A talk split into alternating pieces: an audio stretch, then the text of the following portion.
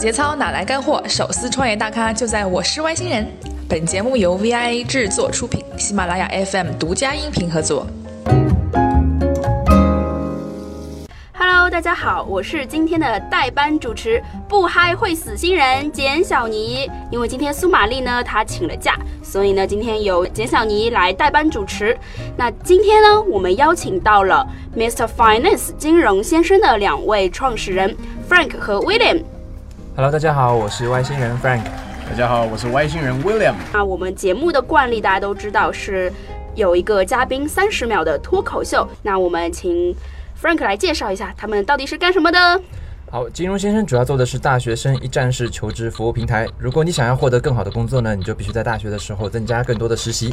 但是实习往往非常非常难找，而且工作很枯燥，所以我们就跟很多世界知名企业直接合作，提供职业培训加上企业实习项目。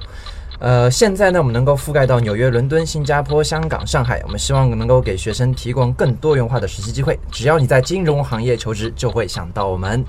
非常快，这个稿子念得非常好，公关稿写得非常好。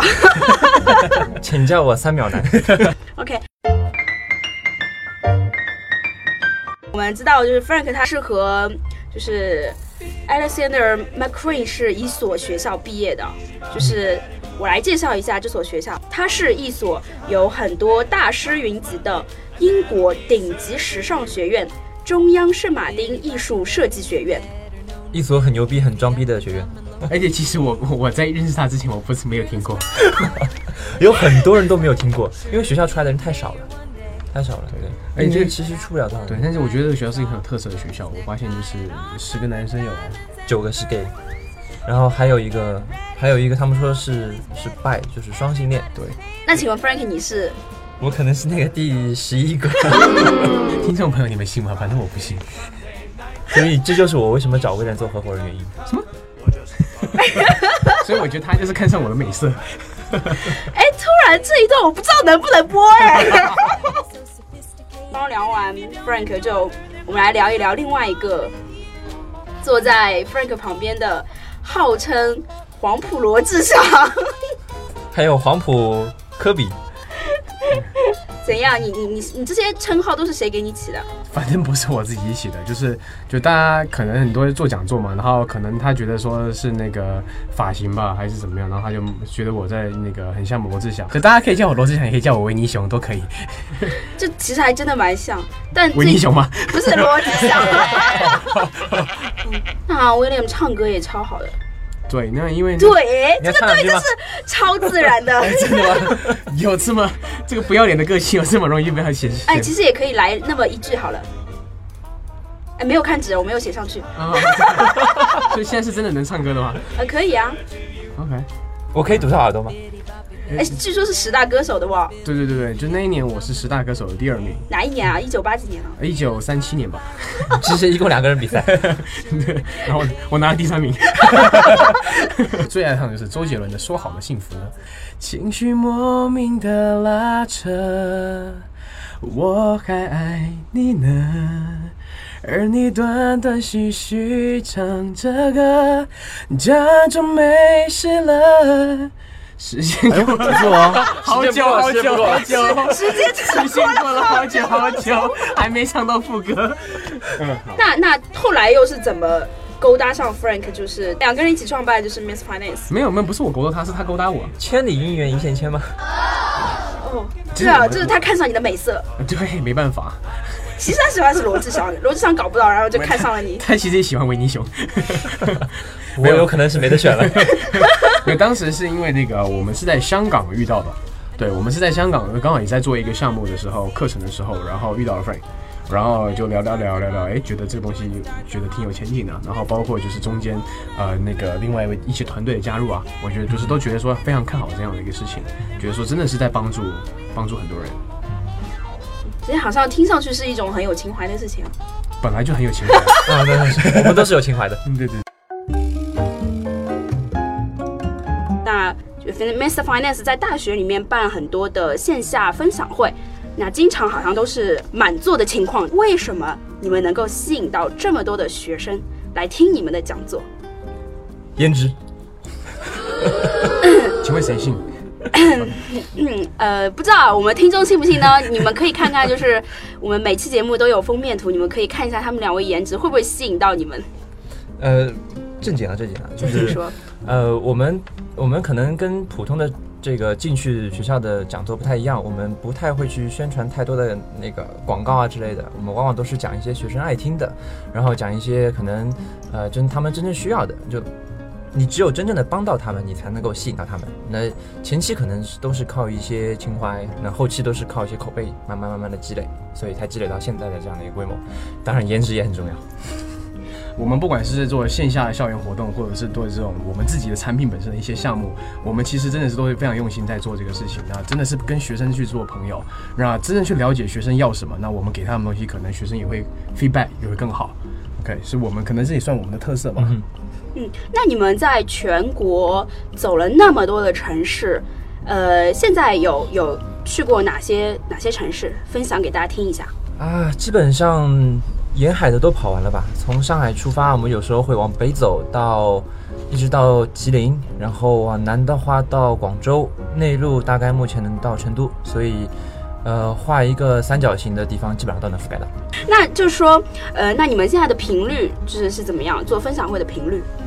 可能平均下来三天一次到四天一次吧，就是三天跑一所学校到四天跑一所学校。对，一年大概要跑个一百所左右。就同一个地方，然后就一周内搞定。对，譬如说我们到了四川，我们可能就会在四川那一块，就是可能几个学校一起做，可能下午一场，晚上一场都有可能。嗯那频率高的话，可能一周五所六所都有可能。对对对。那你们一般是两个人一起北上，还是说你们会有不同的分工？最早是两个人一起吧，那后来讲座量大了之后就开始分开了，然后可能他跑他往北面跑，我往南面跑，或者他往内陆跑，我就在上海或者在周边都会有，就开始分工了已经。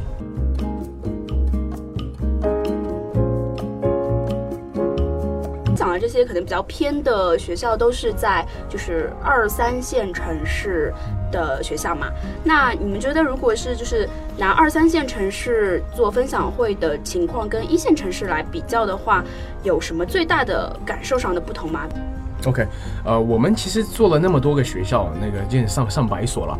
那那个这些学校的话，我们发现说，在二三线城市，我们依然可以发现到，就是他们非常非常希望可以知道金融行业在做什么，他们希望真的非常希望可以走出去。那我觉得也很高兴，然后可以提供他们这样的一个平台跟那个活动。然后到了一线城市的时候，我们发现说，他们其实要的东西非常的具体，就是譬如说我要进投行，该就是该做什么，然后比如说该什么样实习，实习该什么时候去做，他们都要非常非常精确的信息。那二三线城市他们可能是需要的事情是真的知道职场是在干什么的，可能他们读了四年书的时候，真的有一些学校是可能读完四年的金融学，他们可能还是不知道银行在做什么，那可能真的还是不知道基金公公司在做什么，那可能是这样一个情况。那所以你们如果在内容策划上的话，是不是二三线城市就是呃，就是内容会偏向于说职场方面的更多？我们其实都有，那最主要其实是让他们知道说金融到底在做什么。那 OK，那他们是真的有兴趣之后，所以说这也是为什么我们每个项目的一个学生来源，他们其实都是非常非常主动的，因为他们是他们真的知道说他们不会浪费这参加 program 这几个时间，然后会好好的学习。所以说，呃，这也是我们这样的互互补吧。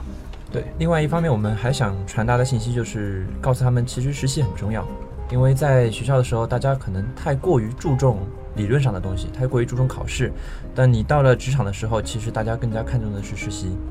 那如果你没有在大学的时候产生这样的一种意识的话，等你毕业去找工作的时候，其实已经来不及了。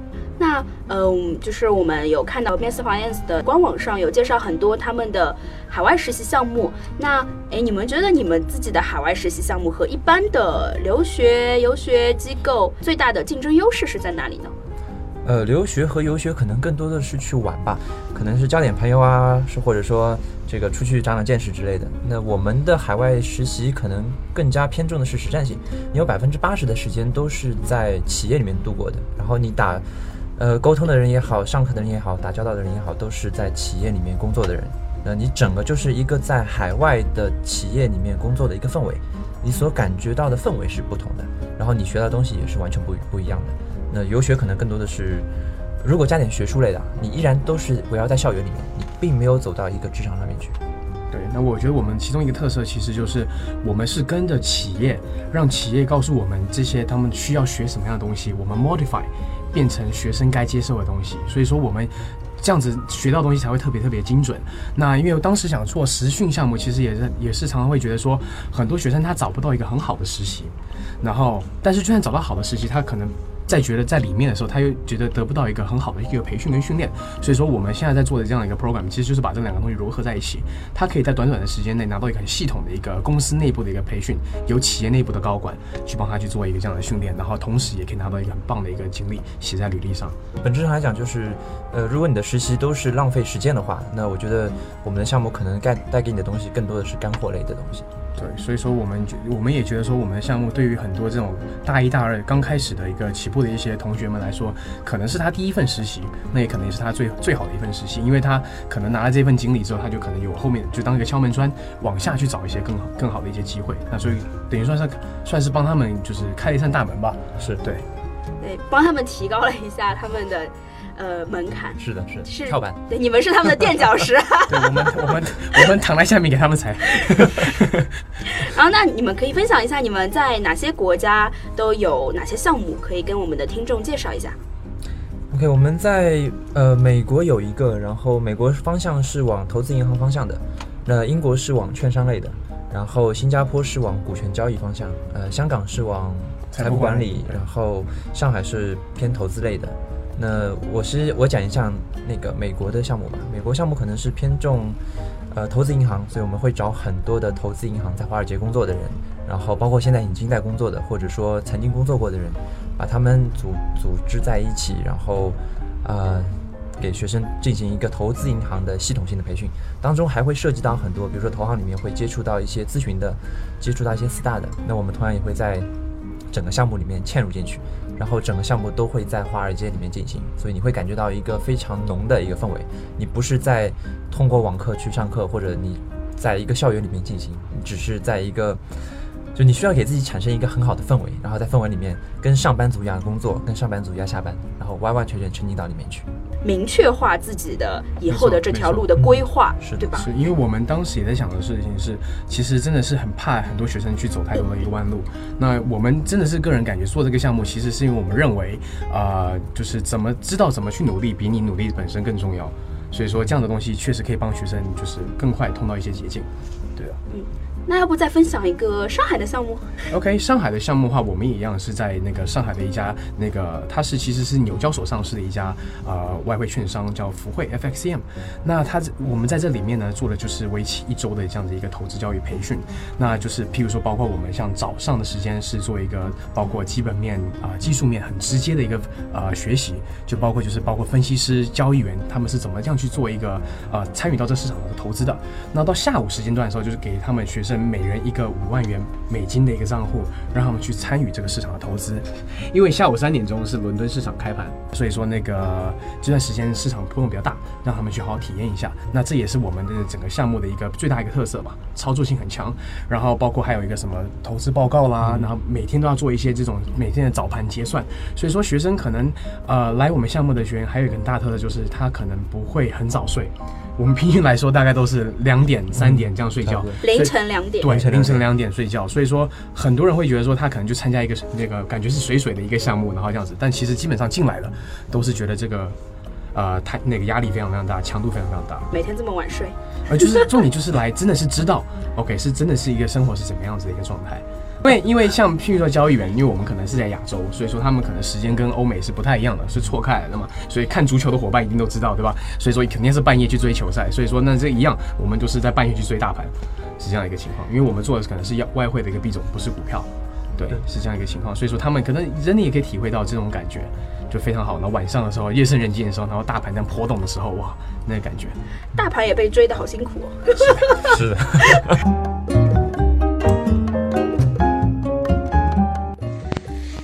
拉雅 FM 平台订阅《我是外星人》专辑，关注最火爆创业媒体 VIA 微信订阅号 VIA 人物。那现在呃，已经有多少个用户就是跟你们一起到海外去做过实习的项目了呢？接近九百个。九百个？嗯。那他们现在毕业了吗？有有些已经毕业，有些还没毕业。那毕业的跟就他们的毕业情况怎么样？哦，其实我们统计下来，其实那个整体的那个状态都特别好，因为我们这个这这呃，他们毕业完之后，他们可能会进到四大基金公司、券商、投行都有可能。但在我们统计下来是，就是参加过我们这些 program 的项目的那个学员呢，在毕业时候，平均来说都可以收到四点三个 offer。所以说，其实对他们来说，其实竞争力，他们在整体的一个这一个就是在求职这一块的浪潮里面，他们其实是很有竞争力的这群学生。那他们的哪方面竞争力最强呢？比如说是呃个人的技能方面，还是说呃你们给到他们的证书非常牛，还是说呃他有过实操经验更有？我觉得这个东西是一步一步来的。综合性的。对，我觉得这东西是一步一步来。譬如说，就是他们如果想要参加这样的 program，他们至少他们一定是很上进的。可能他们会真的会发现说，可能在大一、大二确实是不好找实习，那他们可能需要一个机会。那可能譬如说参加完这个 program，拿到一这份这样的经历之后，往下面去走的时候，他们可能会走得更顺了一点。所以说，这个东西可能都是呃按照有一个一个顺序的吧，一个阶段性的一个过程。那如果呃，比如说我是一个呃非金融专业的大学的学生，那我可能对金融行业比较感兴趣，我想要报名参加你们的项目。那你们对学生有没有呃一些标准？呃，语言上面会有一些，因为有些项目是用英语来授课的，所以如果你英语不好的话，其实那钱白花了嘛，所以没有必要。会很吃亏。因为是这样的，就是那个我们的项目刚才讲的，就是我们其中一个特色是实操性特别强，所以说我们不可能啊、呃，譬如招了一年招了两三百、三四百个学生进来，然后再重新教他们课本里面教的东西，所以说我们都是直接的就真枪实弹，就包括去看怎么去看线，怎么去看技术，怎么去看财务报表，是非常非常直接的一些技能。所以说呃，对于对于学生来说，可能他他们在前期如果他们的知识水平是很好的话，他们可能在这个项目是得到一个印证的过程。但是如果他是知识水平没有那么强的一个情况下的话，他进来可能就是一个重新学习的一个过程。那呃，我之前有听过一家香港的投行，他就是实习生的呃薪水就是可能一个月五万块。那我怎么能够就是取得那些机构的实习机会呢？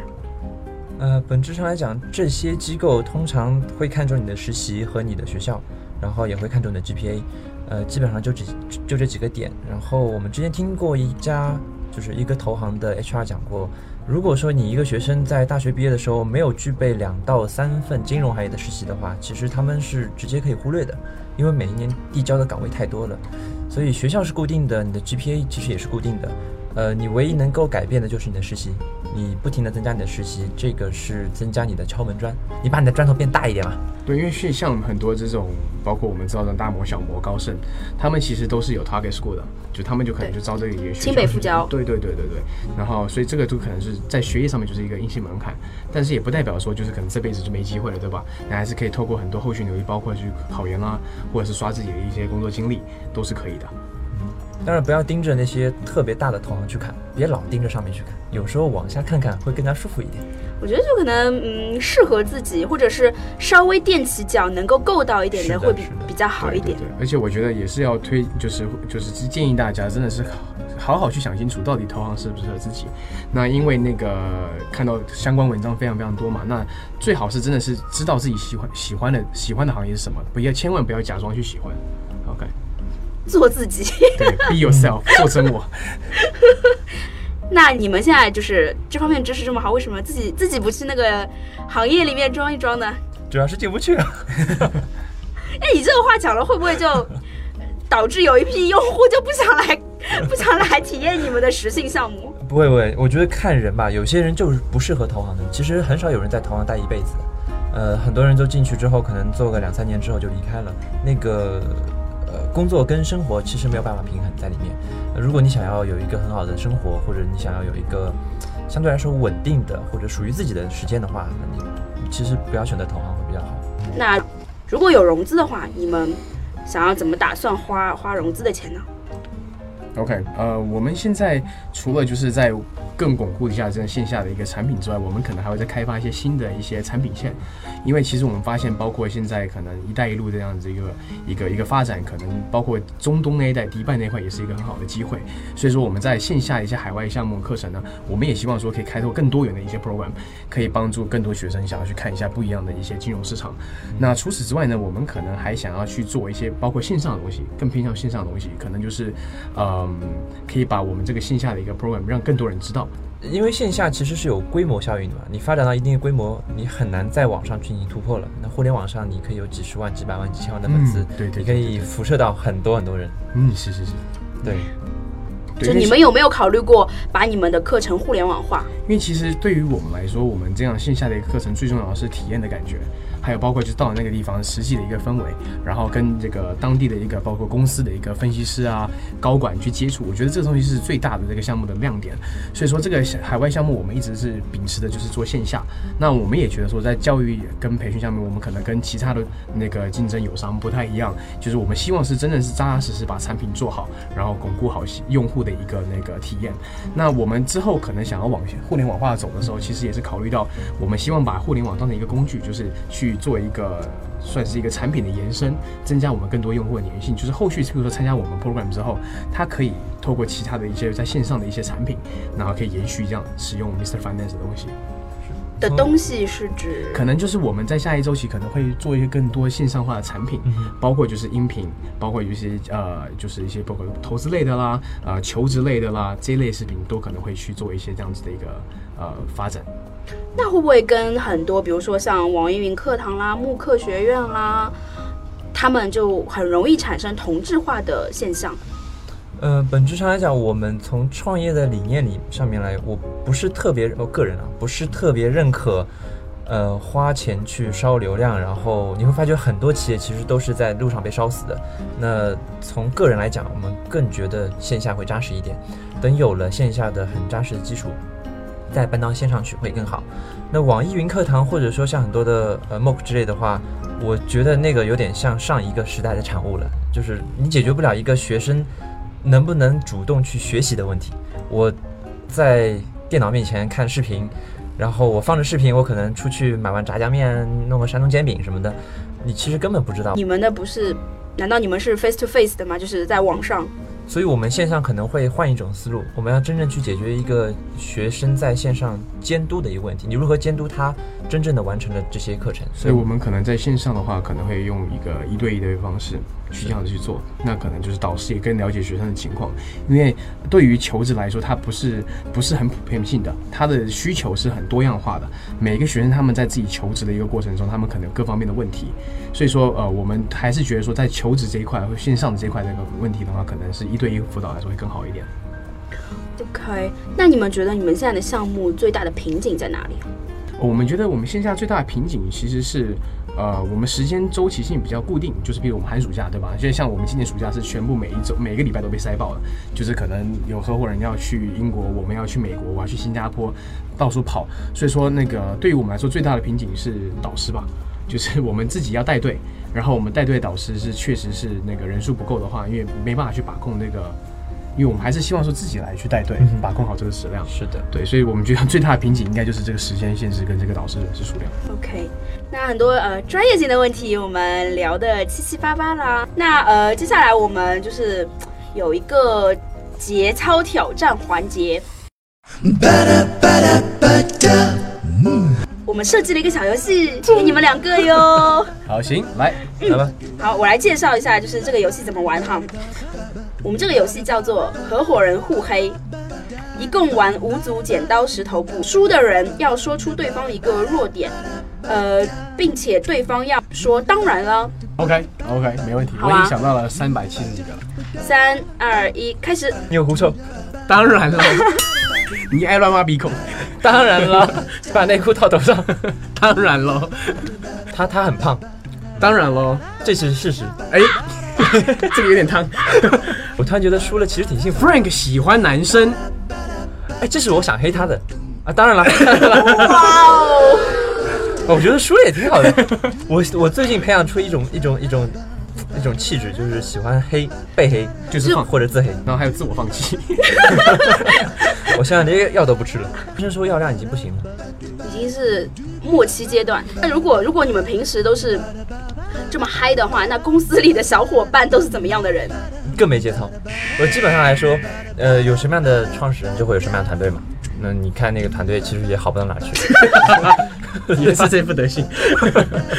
那平时会给就是小伙伴们打鸡汤吗？打鸡血，喝鸡汤。我们可能打鸡汤喝鸡血。其实我觉得可能就是真的是在我们在做讲座，跟我们真的可能就是在比如说公司整个管理方面的话来说，其实风格我觉得还是挺不一样的。就是我们其实这真的就是把认真把事情做好，所以说我们整个公司团队其实都是都是很清楚知道自己要干嘛的人，然后他也是希望我们公司的目标，然后觉得说我们公司发展前景很好，所以加入。所以说进来的人，我们其实不会多做去做去管啊、调教啊或者什么之类，都不会做这样的事情。其实就是整个办公室氛围其实还是比较欢愉的。哦，那你们招人吗？现在招招招招招招哎招！打个广告喽。对，现在如果各位那个朋友们，如果你想要来 Mr. Finance 加入我们一起工作的话，呃，赶快把简历投到那个，你们可以搜一下 Mr. Finance，然后就在微信公众号上面搜寻 Mr. Finance，或者搜金融先生也可以。对，然后可以直接找到我们，然后就直接后台里面可以勾搭我们的那个微信平台小编，好吧？尽情的勾搭。那我们来听一下小伙伴是怎么形容你们的。啊，每当有小视频流出来之后呢，William 总是第一时间发给我们。哦 对，我们知道可能就前两天有一个事件很有名啦，是不是？一个地标性的建筑，对，没有，其实是这样的，就是那个陆家嘴事件嘛，对不对？陆家嘴是上海的金融中心，我们做的是什么行业？金融行业，所以说我们还是要实时的去关注一下行业动态。那各个方面的人啊，杰出人才啊，还有一些就是重要的一些，算了，不要讲了，我不想听。我们都需要去了解的。那么平常确实工作压力大了一点。好对简单来讲就是威廉已经不看 A 股看 A 片了。，A 是 for action 吗？OK，那我们来听第二个。我之前最开始第一面见 Frank，以为他是 gay，但后来发现他好像又不是。啊，但是我们那个男生的视频群里面从来都不带 Frank。因为看的种类都不一样。对啊，对啊，我通常不在手机上看，屏幕太小。都在逃避我的话题。我们我们聊的是看的种类是一种吗？而不是看的平台是不是一个。我们两个看的性别都不一样。呃，有可能吧。那我们进入到下一个环节，就是大咖 Y 点评的环节。那想要请两位给想要进入到金融行业的同学一些建议，干货型的建议。呃，我觉得可能更多的看一点时事类的新闻，因为可能大家都接触到的是一本一些一些理论上的东西，然后通常在面试的时候，呃，面试官都会问你一些最近发生的事情，那很多人都会被问到，因为大家好像没有那么在意时事发生了什么。那呃，金融行业又是经常跟时事接轨的，然后如果说你没有时事的那种概念的话，其实挺麻烦的。对，然后如果如果你时间空余的话，你可以去考证啊，呃，你也可以去可能去出去逛一圈啊，参加个项目之类的。对我我的感觉是这样，就是那个，因为我觉得你如果想要进到一家进好的金融机构，很重要的事情就是这个东西不是一步登天的事情，好吧？所以说我觉得就是大家就是在大学期间一定要做好规划。就是很多人会觉得说大一大二那个求职好像跟我一点关系都没有，但是如果就是呃，如果你从大一开始做的话，你到后面会很。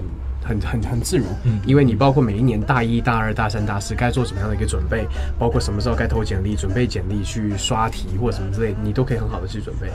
OK，这个是比较重要的东西，因为很多呃小伙伴们都是到了大四之后才来开始问我们说怎么办，没有实习令怎么办？那我怎么知道怎么办，对吧？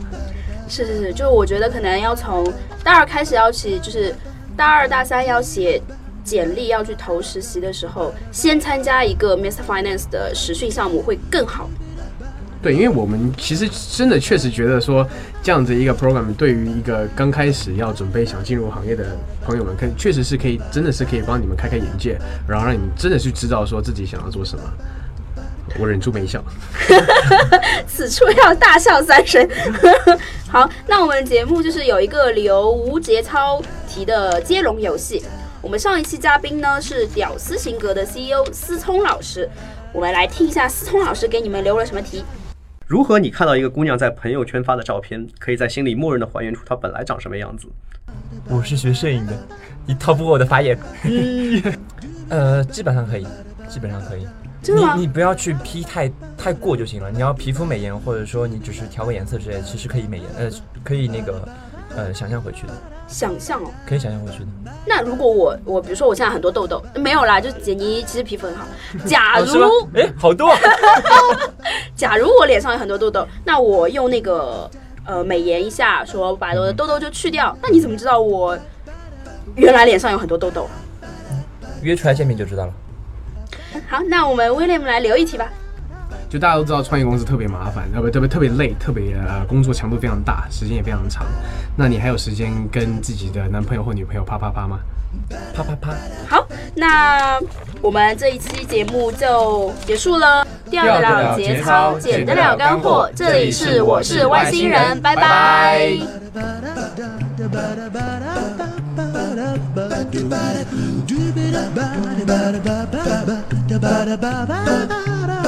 ba da ba da ba da ba da ba da ba da ba da ba da